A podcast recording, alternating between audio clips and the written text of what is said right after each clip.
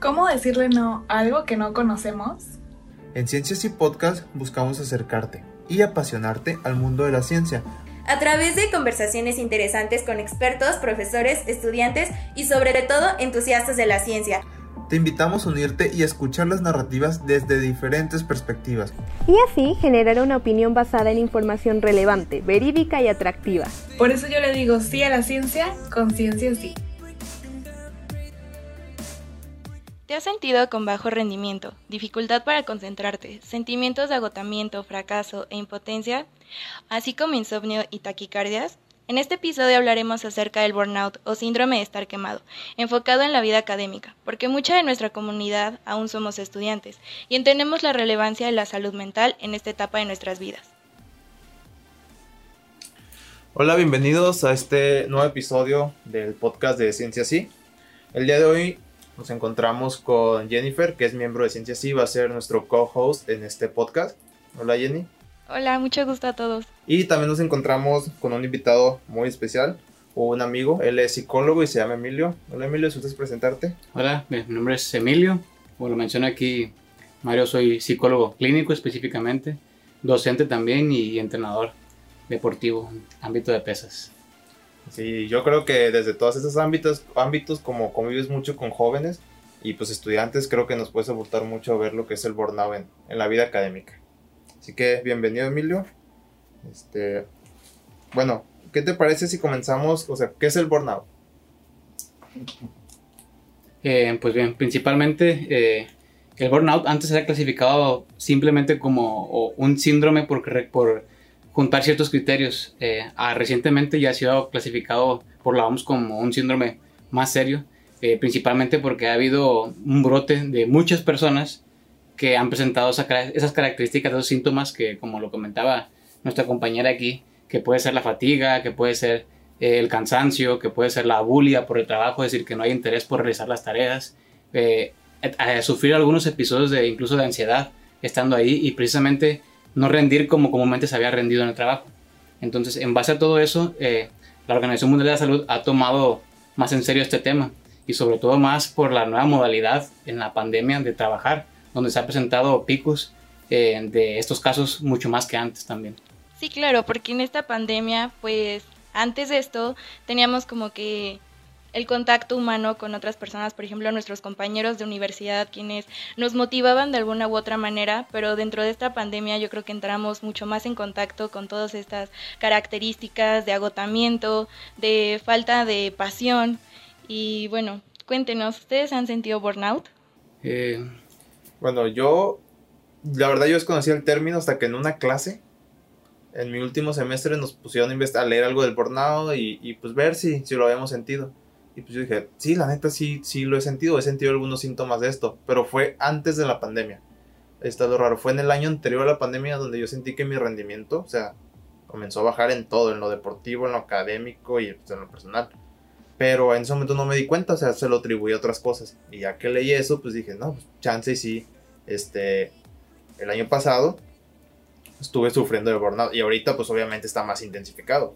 Todo el año pasado yo, yo sí me sentí agotadísimo.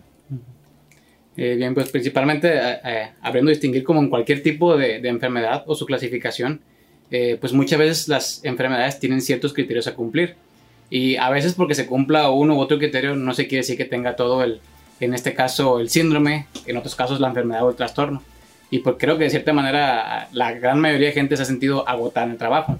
O a veces de vez en cuando un, un desinterés por realizar este. Sin embargo, ya cuando todos esos criterios comúnmente se presentan al mismo tiempo durante cierto periodo de, tiempo también, es cuando ya se podría incluso clasificar como el, síndrome. Y en este caso, pues yo posiblemente a lo largo de, mi carrera profesional y como estudiante también, eh, sí he sentido algunos de estos eh, síntomas. Sin embargo, a lo mejor han sido uno en un semestre, otro en otro semestre. Claro, porque pues prácticamente a veces el hecho de estudiar o querer esforzarte incluso la exigencia, que también podemos ver eso, como la autoexigencia también a veces abona a que una persona se queme, como la palabra lo dice. Eh, sí, muchas veces se presenta el cansancio o a lo mejor el no tener ganas de, de realizar el trabajo o incluso levantarte sin ganas de hacerlo en las mañanas también, que, que puede ser alguno de los eh, criterios que yo he presentado a lo largo de, de, de, mi vida profesional, también como estudiante, Sin embargo, doy gracias a Dios que nunca ha sido al mismo tiempo. Ok, bueno, por mi parte también yo sufrí algo parecido al burnout.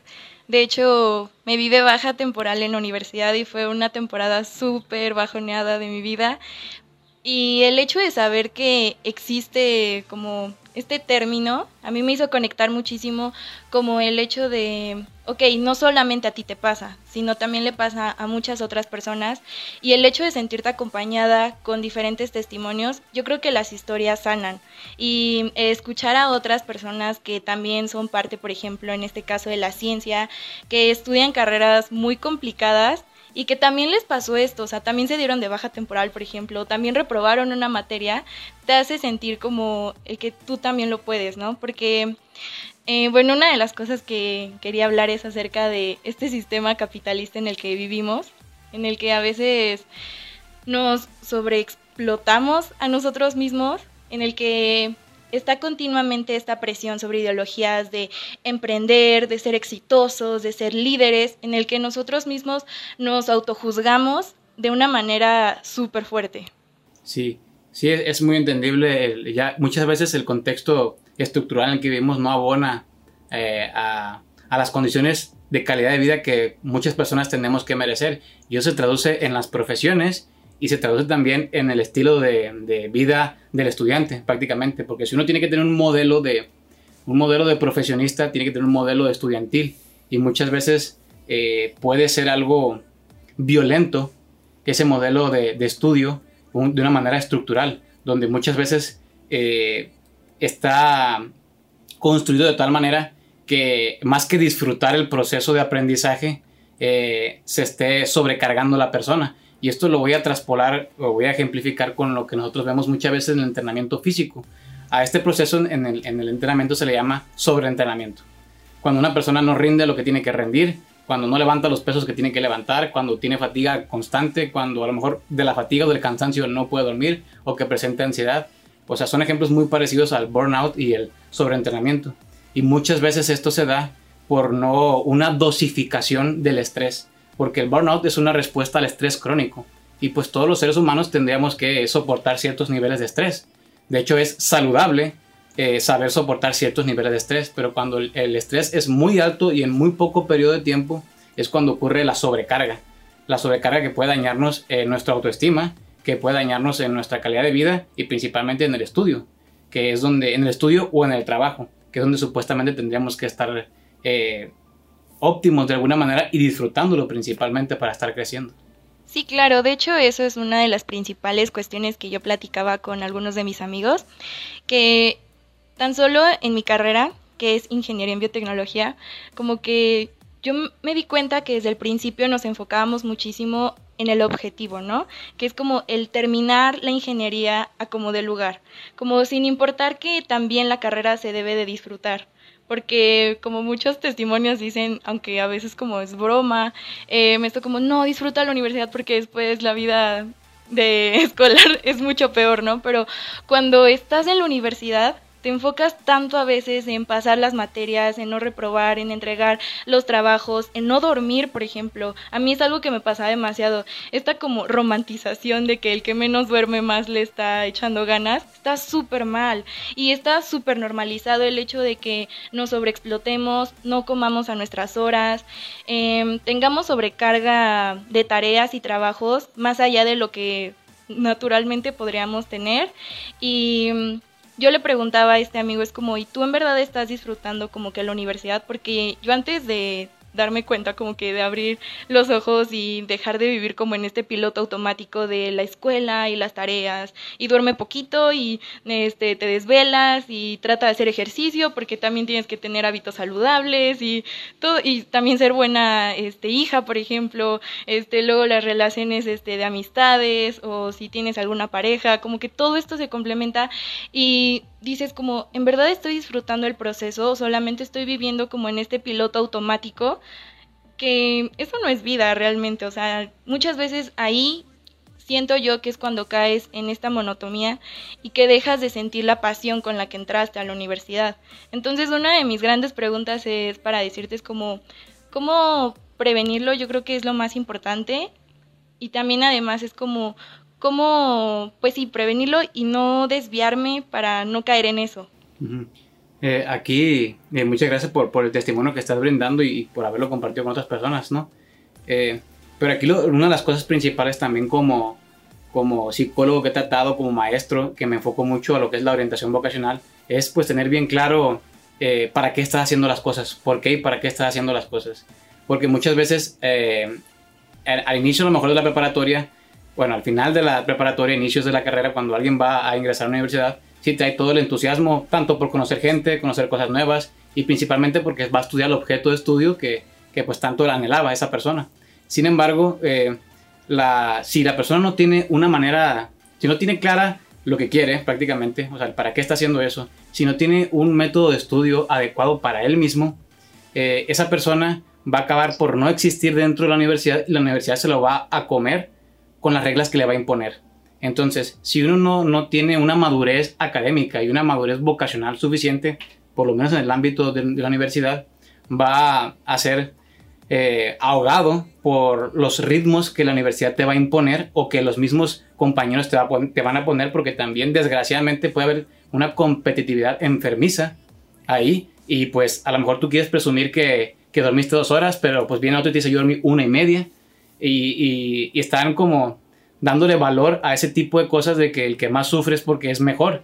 Y pues en este caso, más no es mejor. Al contrario, están olvidando el valor aquí principalmente que es lo de la calidad de vida. Y, que muchas veces si no se, tiene una salud mental, eh, difícilmente vas a tener una salud académica y difícilmente vas a tener una calidad de vida suficiente.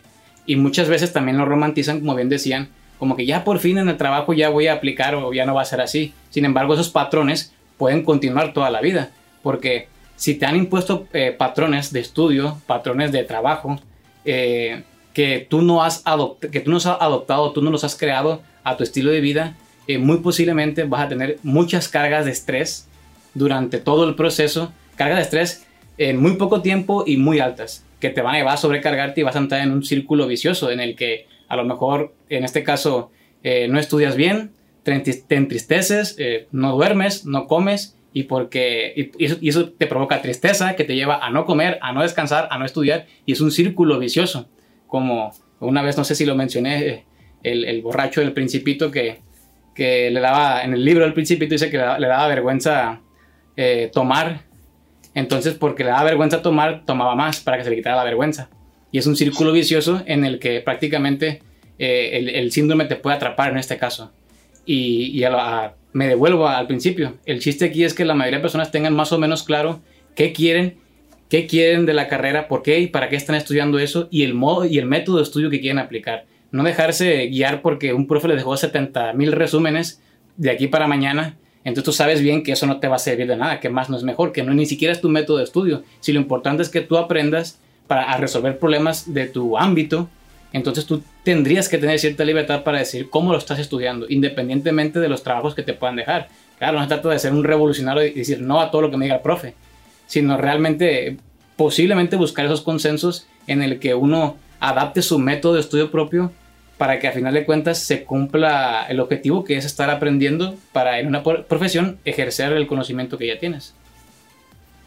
Sí, yo creo que esto viene este, tú, repetimos esos patrones que tenemos arraigados, pero que nosotros nunca los adoptamos, que se nos fueron impuestos. Y viene desde niños, de que estudia la primaria, ¿para qué? Para que te vayas a la secundaria. ¿Para qué? Para que te vayas a la prepa. Y así está la universidad. ¿Para qué estudiar la universidad? Para salir a trabajar.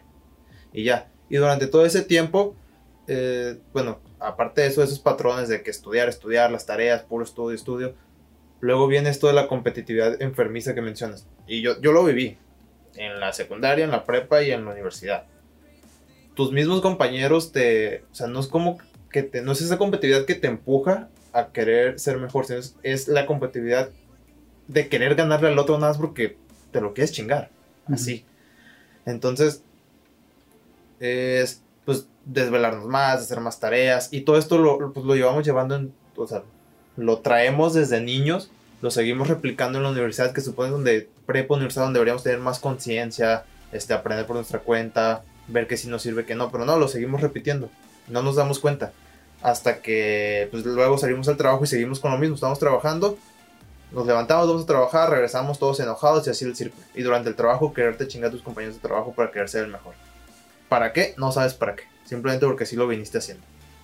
Sí, todo esto como dicen del círculo vicioso en el que se entra continuamente, yo creo que también nos deja como lecciones, ahora que nosotros lo sabemos y por ejemplo yo que aún soy estudiante, como el también ser buen compañero, el que si también un día tus ese amigo que, por ejemplo, siempre participa en la elaboración de exposiciones y proyectos, un día desaparece, como también tener esa compasión de decir como posiblemente está pasando por un mal momento y no estar como juzgando todo este tiempo, porque también cuando yo reprobé materias en la universidad, a mí me pasó muchísimo que me sentí como muy juzgada por compañeros como decir, ¿cómo abandonaste la materia? O no lo dejes, o sigue echando ganas, o tú puedes, que a veces siento que no lo hacen desde el modo como de, pues, fregar, ¿no? O sea, sino como lo hacen como de manera motivante, pero también ser como poner límites en lo que ya no podemos seguir haciendo y elegir más como por nuestra paz mental y nuestra salud emocional, ¿no? Hay una frase que me encanta y que me hizo sentir muchísima tranquilidad en un punto de mi vida, que dice que el que no sabe descansar termina renunciando. Y esto volvemos a lo mismo, que es parte de este sistema en el que vivimos, en el que no nos sentimos como que de alguna manera que tenemos que descansar porque no hemos hecho lo suficiente para ya poder descansar o poder tener hobbies que no nos otorguen como una retribución económica o académica para nuestro currículum o algo así. Entonces, siento que también son cosas que tenemos que empezar a cambiar. ¿Tú qué opinas? Eh, sí, eh, estoy, estoy mayormente de acuerdo en lo que dices porque eh, vuelvo a poner el, ejemplo de, del ejercicio. O sea, cuando uno va a hacer ejercicio, ya sea para obtener fuerza, para obtener condición física, existen los tiempos de descanso. O sea, uno no, no, llega y hace ejercicio desde el inicio hasta el final, pues. O sea, hay periodos en los que tiene que descansar porque más estímulo a un cuerpo no significa mayor rendimiento, pues.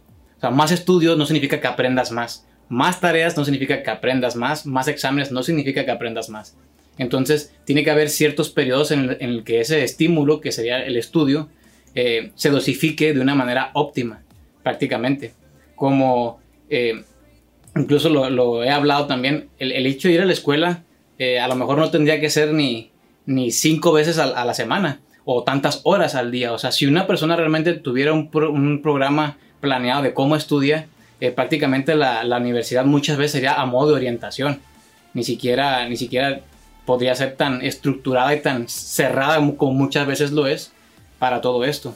Pero lo que sí, lo que sí tendría que haber también para, para prevenirlo, y refiriéndome a, lo que mencionabas antes, es que también, eh, y puede sonar a cliché, pero sí tendríamos que optar por estilos de vida saludables para prevenir que eso pasara. O sea, si realmente si antes de todo esto la persona tiene una buena alimentación, si tiene un buen descanso, si duerme realmente sus de 6 a, a 8 o 9 horas, depende de lo que haga, si tiene actividad física y no es sedentario, todo eso y, que tenga muy claro lo que, bueno, que tenga mayormente claro lo, que quiere en la vida y en los ámbitos, eso ah, de, cierta manera ayudará a prevenir que la persona eh, sufra ante tanto estímulo o sufra ante tanto estrés, mejor dicho, y ante tanto estímulo también. Y así puede prevenir esto, o sea, que aguante más. Que claro, como bien decías tú, no se trata de, aguantar más con el tiempo para, para ganarle al otro también, sino se trata de saber bien lo que quieres para poder estudiar a tu manera sin caer en esas directrices o en, esas, en esa metodología que muchas veces las universidades intentan plantear sin ser consecuentes de las otras personas. Y también lo que mencionaba sobre el, el compañerismo es muy importante en cualquier tipo de, de, padecimiento. El saber que no estás solo también te puede ayudar y saber que, que hay otra persona que ha vivido lo mismo que tú y que siente empatía por ti porque precisamente lo ha vivido lo ha pensado, ha sentido las mismas emociones que tú y posiblemente por las mismas causas, también te ayuda a desahogarte muchas veces y, ¿por qué no?, a encontrar remedios que la otra persona eh, pudo haber obtenido y que tú también nos puedas plantear. Eso está súper genial y lo de los métodos de estudio, conecté muchísimo con eso porque, a decir verdad, yo no tenía un buen método de estudio. Y también el darte cuenta que no es como autojuzgarte, pero es darte cuenta como de una manera sana que no estás haciendo las cosas bien. O sea, como aceptarlo, que tal vez, por ejemplo, eso de estudiar em, dos horas antes del examen y comerte así de estrés el libro y la libreta y hacer apuntes y todo eso no es sano para ti. El hecho, por ejemplo, a mí también me pasaba que me alejé muchísimo de las cosas que me gustaban como el deporte. Cuando yo entré a la universidad como que centralicé todo toda mi energía en la universidad y dije como no, no, no, o sea, ya no tengo tiempo para el deporte. Eh, lo que te decía de desvelarme y por ejemplo también lo de los amigos como no un lado los amigos las relaciones personales es momento como de enfocarse y creo que el balance en la vida es como que lo más importante para llevar una vida saludable en el que ok, puedes manejar súper bien el deporte. O sea, yo ahorita que estoy en clases en línea, yo dije como tengo que seguir haciendo deporte y le doy dos horas de mi día al deporte y me ha cambiado un buen porque todas estas hormonas de que te produce el deporte sobre felicidad son extraordinarias y aunque todo mundo te dice como haz deporte, seguimos sin hacer lo suficiente de deporte de muchos estudiantes. Entonces, eso lo el como las redes de apoyo por amistades, como no se parte de tus amigos. Yo sé que muchas veces cuando nos sentimos agotados o empezamos con estos periodos como cuadros depresivos o algo así, empezamos como a alejarnos de las personas de alguna u otra manera y pero es lo que menos debemos evitar, como debemos de no seguir alimentando esos sentimientos de tristeza o de abandono, entonces seguir como apoyándonos de estas redes de apoyo, de tener amigos que están ahí para nosotros, aunque nosotros pensemos muchas veces que tienen más vida o muchas cosas, siempre hay alguien que va a estar para apoyarte. El deporte, seguir haciéndolo y mejorar nuestros métodos de estudio. Hay un buen de videos en YouTube donde muestran métodos de estudio y en un libro leía que pues el ser humano no aprende por prueba y éxito, sino por prueba y error. Y es una de las cosas que nos como atacan muchísimo a los seres humanos porque queremos que a la primera nos salga todo. Y pues no, en realidad no. Así no vamos a aprender la mayoría de las veces. La mayor parte de las veces aprendemos con prueba y error. Y hasta la de mil como que ya nos sale y decimos como, ok, con este método de estudio conecté. No, sí, es, es muy importante eh, eso del compañerismo, porque eh, prácticamente también pongo al principito otra vez de ejemplo, eh, muchas veces cuando una persona entra a la universidad y está empezando a tener alguno de estos criterios, alguno de estos síntomas, eh, ya sea el que se levante fatigado y haya dormido sus ocho horas, o que se le esté acabando poco a poco la pasión, o siente que está rindiendo menos en el estudio, cuando empieza a sentir alguno de estos síntomas, es muy importante comunicarlo es muy importante comunicarlo porque si lo dejas crecer va a ser más difícil cuando ya está muy grande. En el ejemplo del principito, cuando los baobabs están muy grandes, son más difícil cortarlos. Entonces, eh, eh, yo invito a toda la gente que, que, cuando sienta alguno de estos síntomas, que lo comunique. Eh, muchas veces con las amistades, incluso con algunos profesores, si es en el ámbito académico, puede ser suficiente para aclarar eso y solucionar alguno de esos síntomas de manera aislada.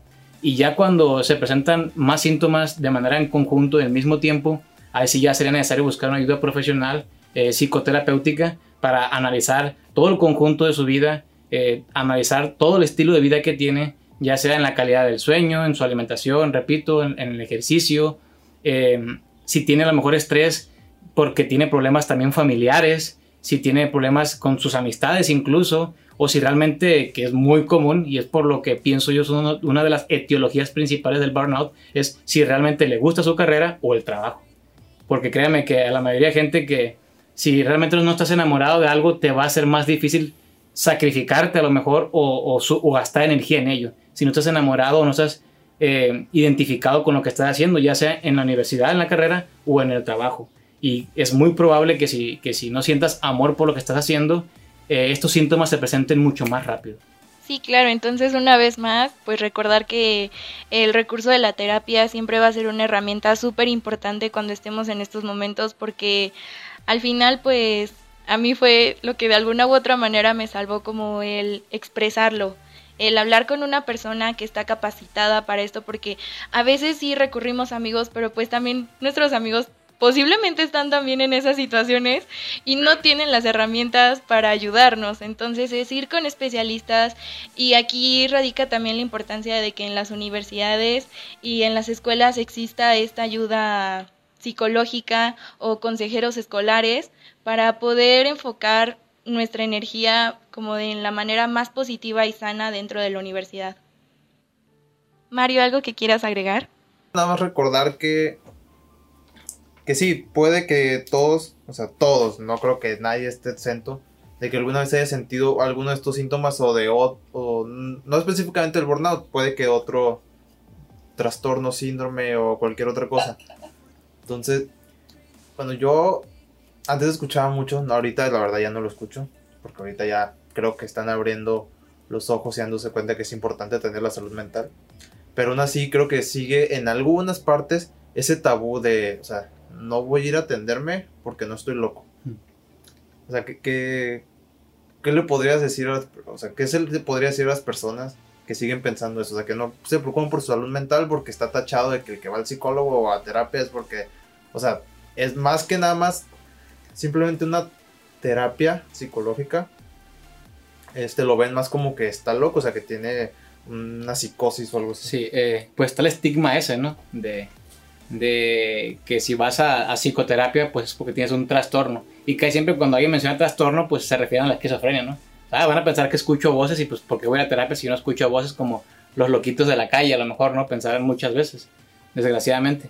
Eh, pero creo que los psicólogos y cierta, de cierta manera el gobierno y las universidades tendríamos que hacer muchas más, eh, no, no, no sé si decir campañas, pero informar mucho más a la ciudadanía de realmente en qué consisten el tratamiento clínico psicoterapéutico, eh, porque mm, de hecho uno tendría que ir a, psicoterapia no solo cuando está incapacitado para resolver ciertos problemas de su vida, sino como descarga precisamente para que esos problemas no, aparezcan en un futuro.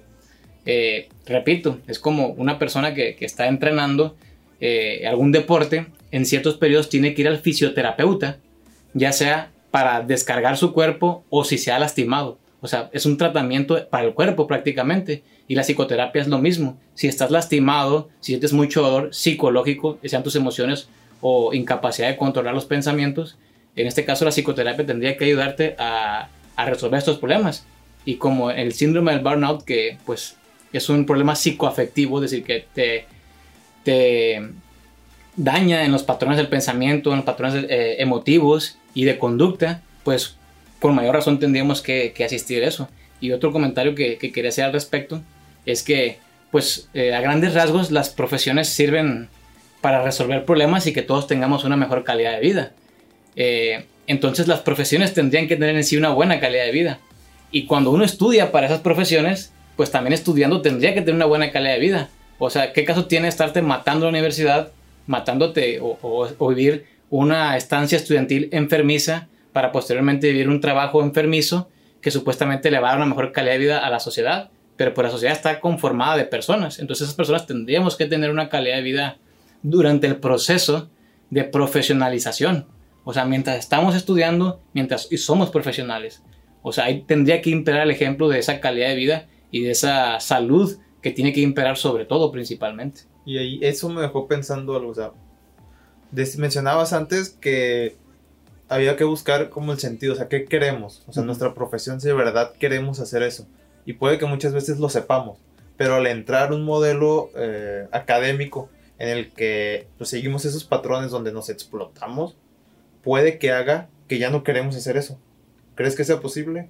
Sí creo que sea posible, porque de cierta manera también eh, estamos enganchados a que, como tú lo decías, a seguir el patrón secundaria, preparatoria, universidad, trabajo. Y hay gente que ha contado con su sentido de, vida sin estudiar una carrera o sin seguir todas las directrices de una carrera realmente.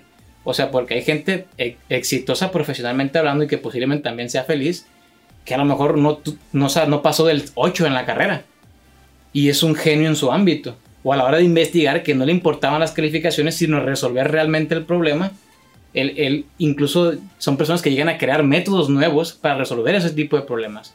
Entonces yo todavía pienso que todavía hay cierta permeabilidad en las instituciones para irte un poco a tu manera siempre y cuando tengas eh, claro lo que tienes, seas buen conciliador y buen negociador y presentes los resultados que, tengas que estar presentando durante el tiempo, pues.